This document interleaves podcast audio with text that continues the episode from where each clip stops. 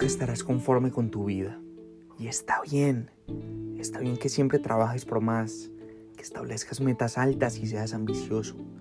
Está bien que te exijas y que cada día busques ser la mejor versión de ti. Está bien que no seas conformista, que apuntes a las estrellas y que por parte tuya no esperes dar menos del 100% en todos tus ámbitos.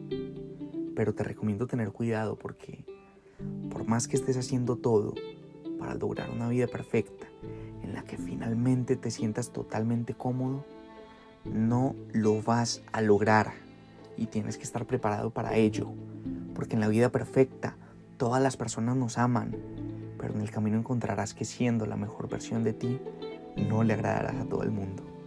Porque en la vida perfecta, la salud nuestra y de nuestros seres queridos es intocable, pero la realidad es que por más fuerte que sea la mente y el alma, nuestro contenedor o nuestro cuerpo es frágil y tiende a deteriorarse, porque en la vida perfecta, el éxito y el dinero no traen nada más aparte de prosperidad, tranquilidad y alegría, pero poco se habla sobre la responsabilidad que adquieres o el interés y la envidia que pueda llegar a atraer. Sin embargo, eres un soñador, un visionario, un guerrero. ¿Y de qué te sirve tener una vida perfecta si no podrás seguir luchando, alcanzando metas y consiguiendo logros? No te frustres al no alcanzar la perfección.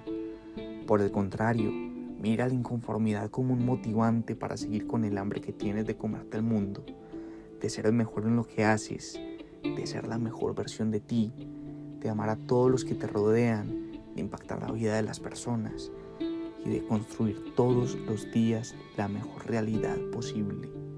Y que de repente te encuentres en una playa mirando el mar y digas, lo di todo me partí en cuerpo, corazón y alma y lo logré.